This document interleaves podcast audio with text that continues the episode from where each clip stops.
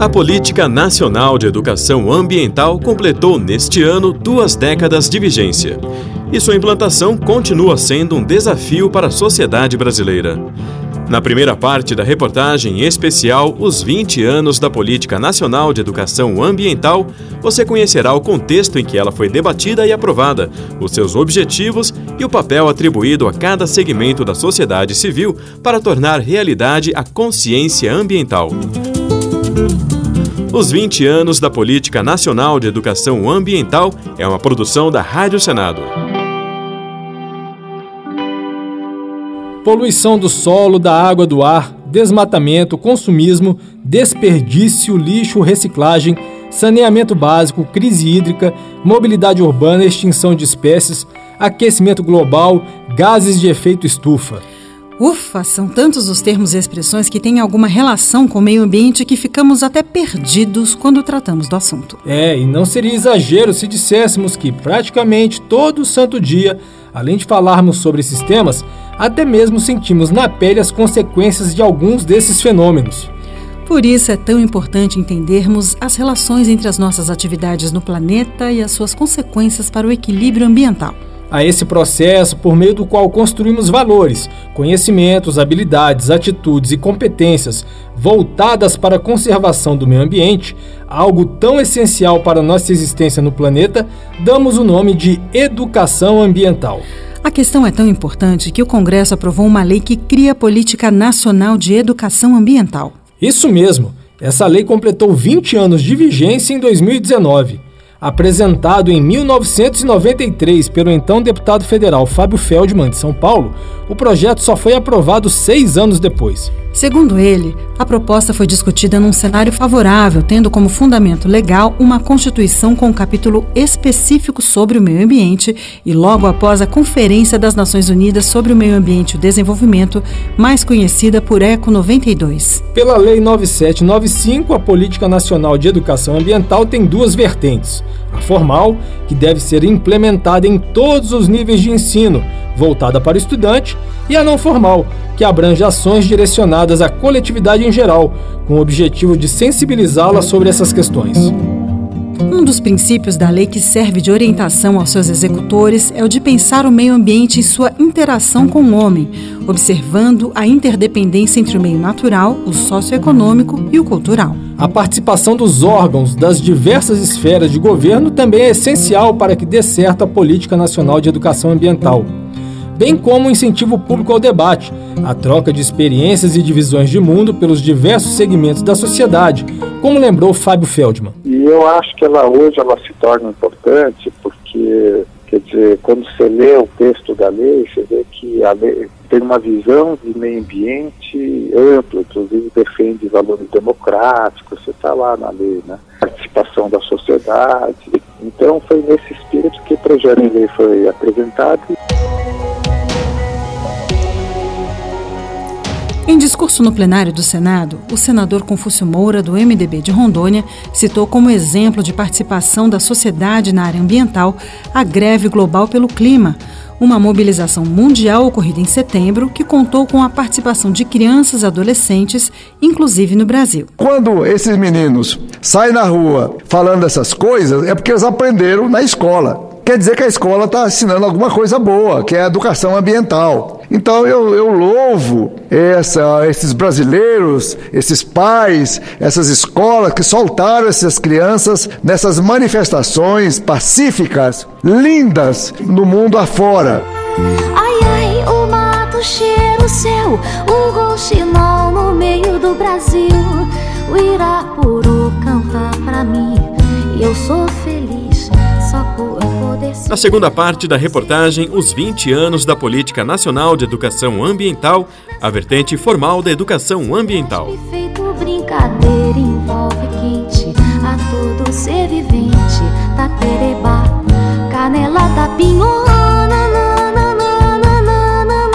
Não faço nada que perturbe a doida louca passarada.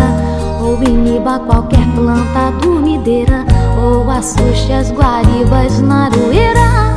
Em contraponto com pardais urbanos tão felizes soltos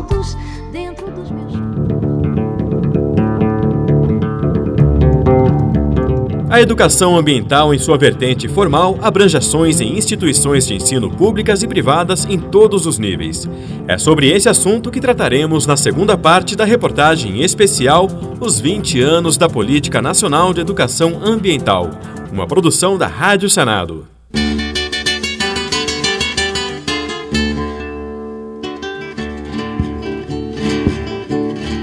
A característica fundamental do eixo formal é a transversalidade. Mas afinal de contas, o que significa tratar a educação ambiental de maneira transversal?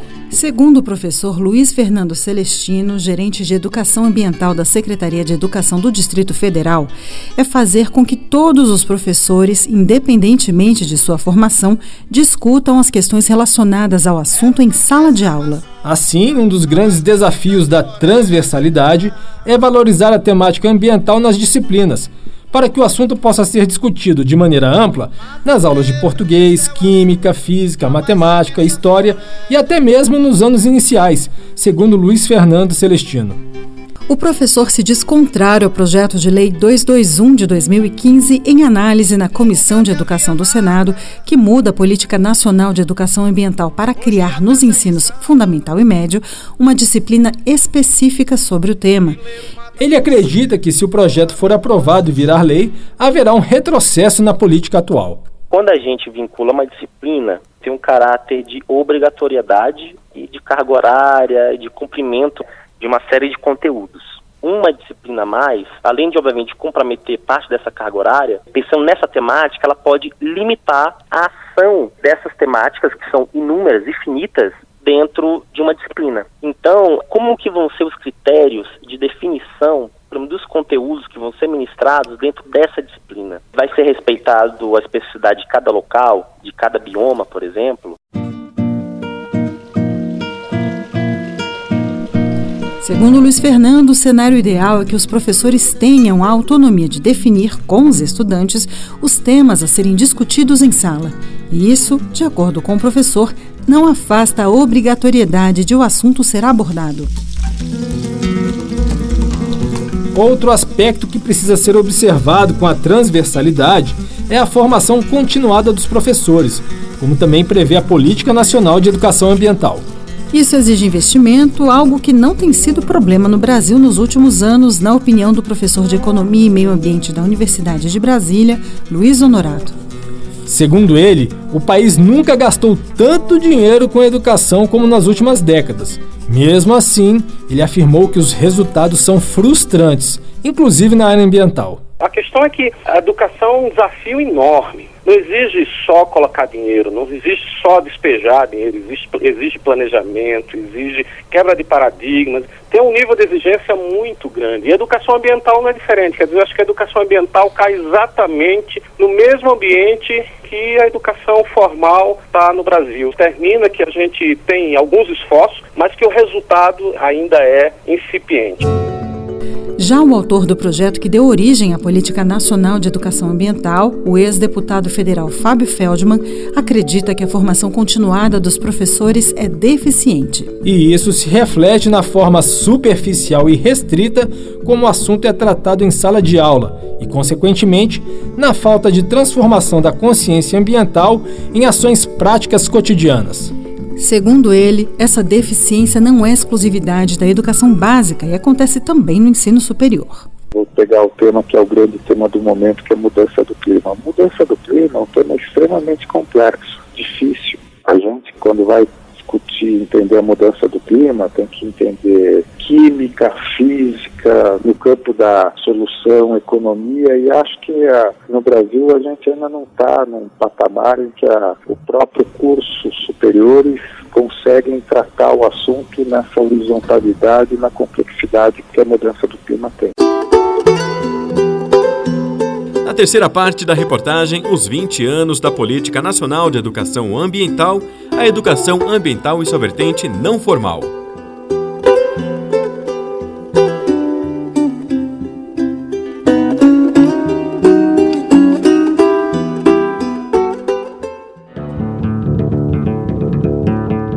processo de construção de valores, conhecimentos, habilidades e atitudes voltados à conservação do meio ambiente está presente no dia a dia das pessoas, sem que elas nem percebam.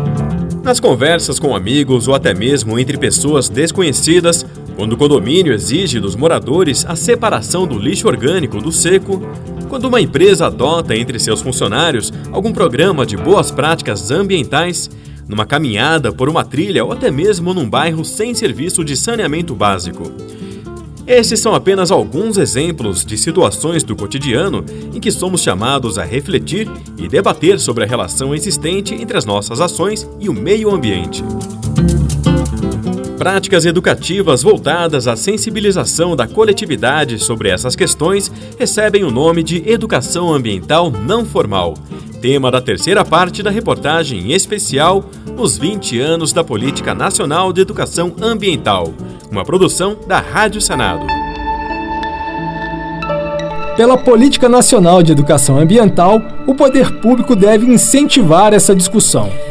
Para tanto, poderá agir diretamente ou por meio dos demais atores da sociedade civil, como os meios de comunicação, as empresas, as organizações não governamentais, as associações e os sindicatos, por exemplo. Os meios de comunicação, por seu alcance, desempenham um importante papel na disseminação de informações, seja destacando iniciativas positivas, divulgando campanhas ou denunciando práticas criminosas contra o meio ambiente também podem contribuir na definição dos assuntos considerados relevantes e que mereçam fazer parte da agenda de discussão da sociedade, apesar de que, em se tratando de meio ambiente, tudo mereça destaque, porque o que acontece no universo micro pode gerar consequências amplas. Um exemplo dessa interrelação são as crises geradas pela migração de populações por causa da falta d'água e de outros recursos necessários à vida humana numa determinada região.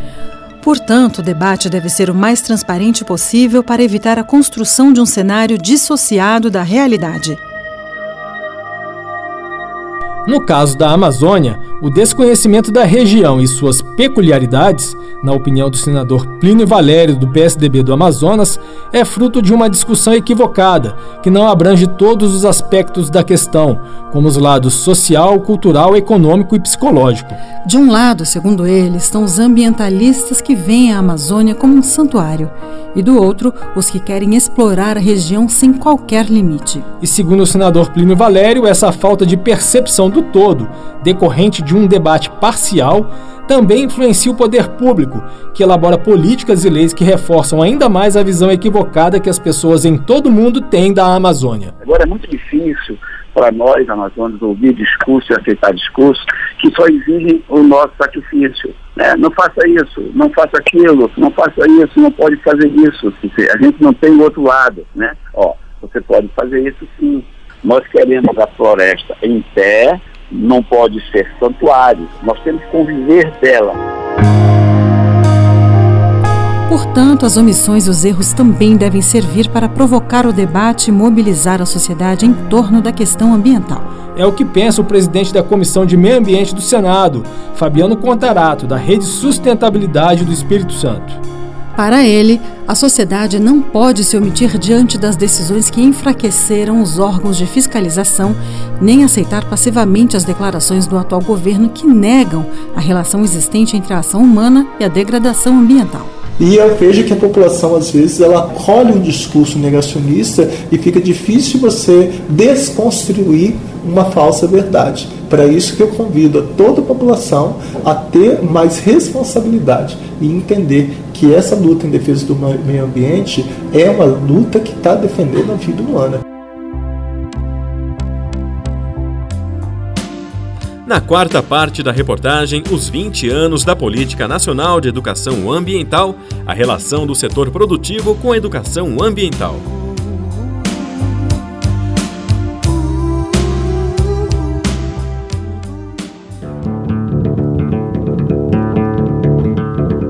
A preocupação com a conservação da natureza não deve ser vista como um mero capricho que embala a vida dos que se consideram ambientalistas.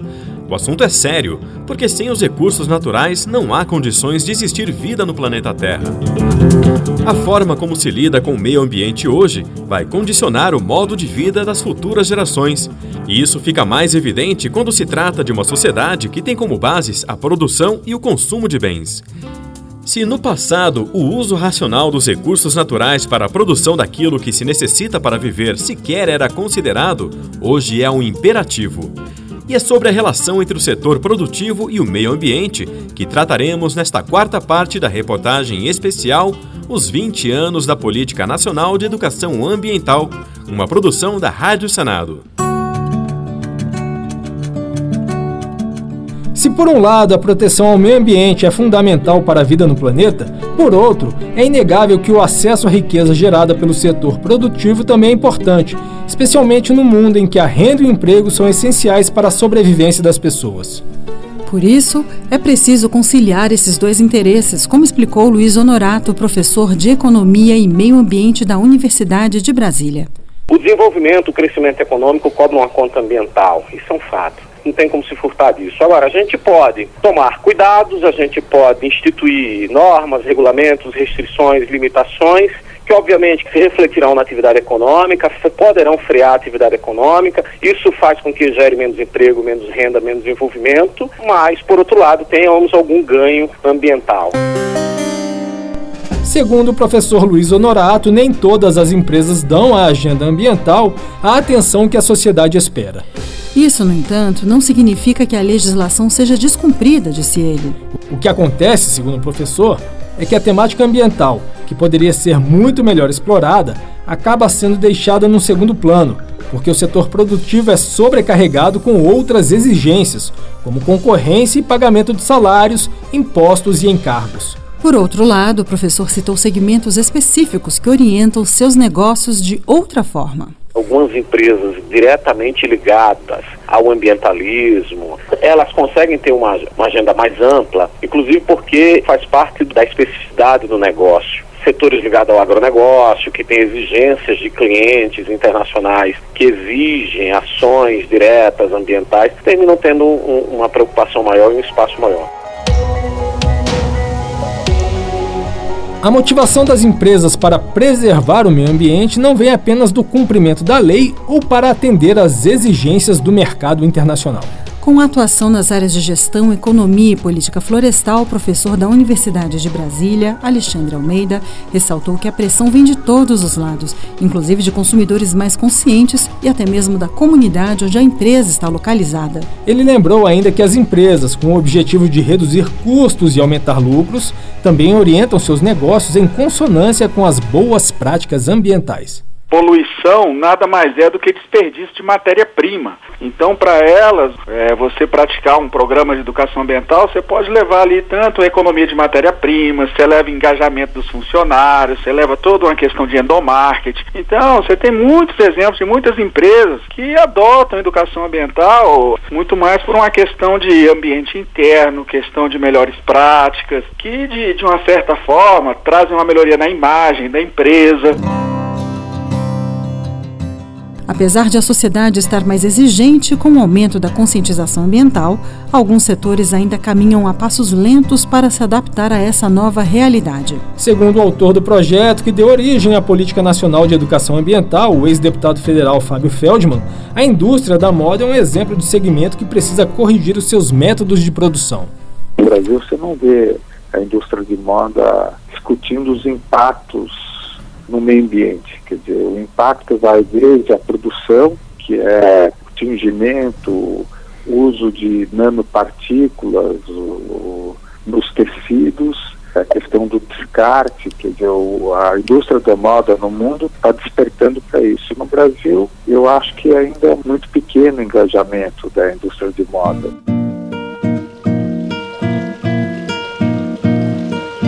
Na quinta e última parte, falaremos sobre os desafios da Política Nacional de Educação Ambiental 20 anos após sua vigência.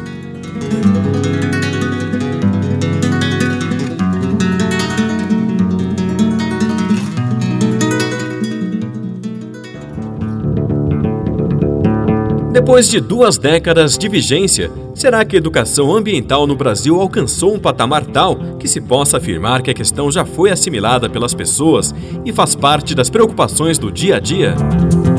Mesmo que isso tenha acontecido, é possível avançar mais diante de novos desafios que se põem em relação à área ambiental?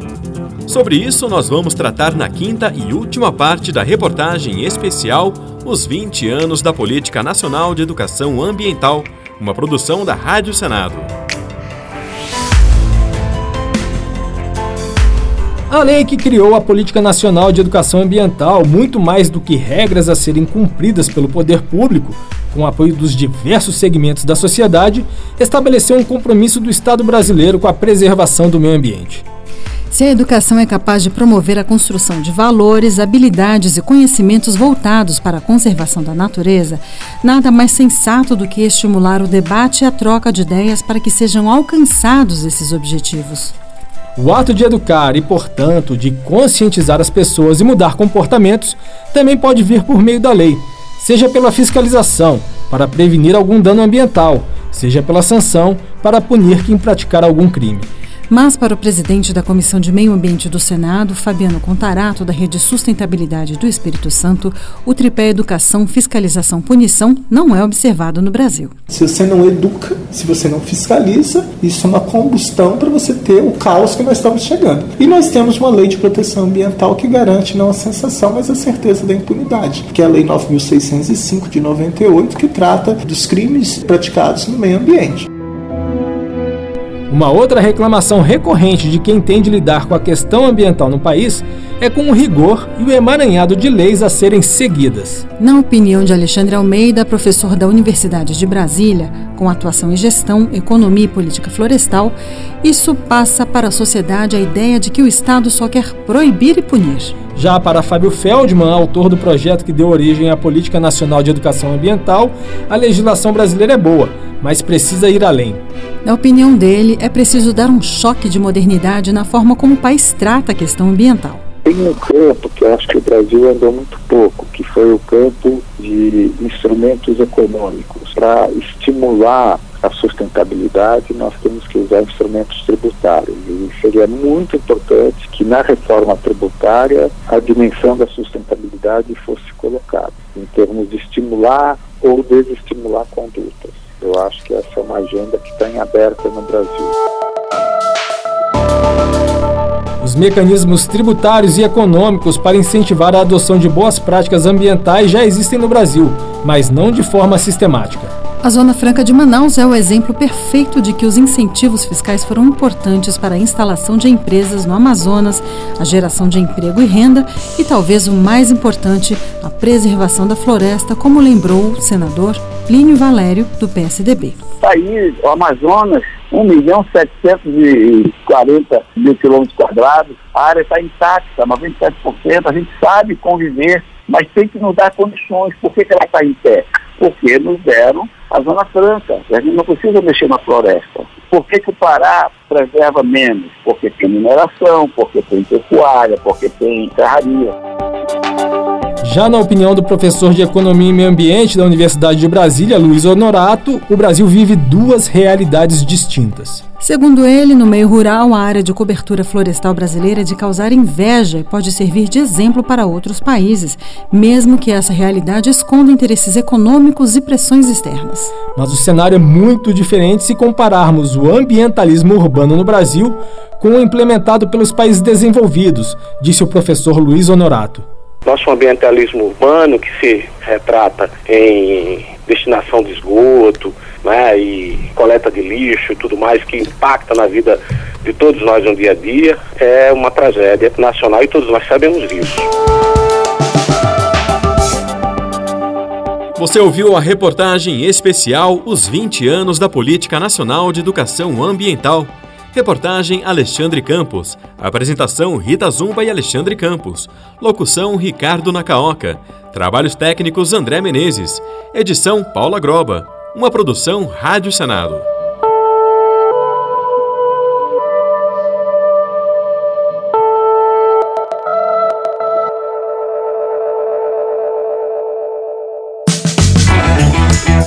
Você acompanhou Reportagem Especial, uma produção Rádio Senado.